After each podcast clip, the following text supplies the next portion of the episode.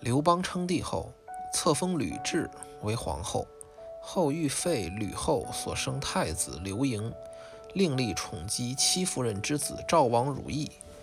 因吕后和张良、周勃等人强烈反对而未成。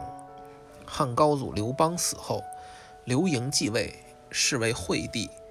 吕后代理朝政，他不顾惠帝反对，派人毒死如意，又将戚夫人断手足、去眼、熏耳、饮哑药，丢于茅厕内，称为人质。惠帝见状，受惊发病，自此不问朝政。吕后遂独揽朝政。惠帝七年，惠帝亡故，吕后相继立了两位少帝，均临朝称制。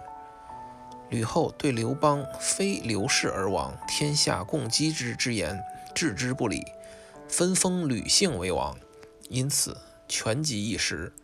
吕后八年，吕后病死，助吕姓官员阴谋叛乱，丞相陈平与太尉周勃合谋，在南北军将士的策应下，入宫杀死掌握大权的吕后亲信吕产、吕禄等人，消灭了助吕势力。随后迎立高祖伯夫人所生之子代王刘恒为帝，是为汉文帝。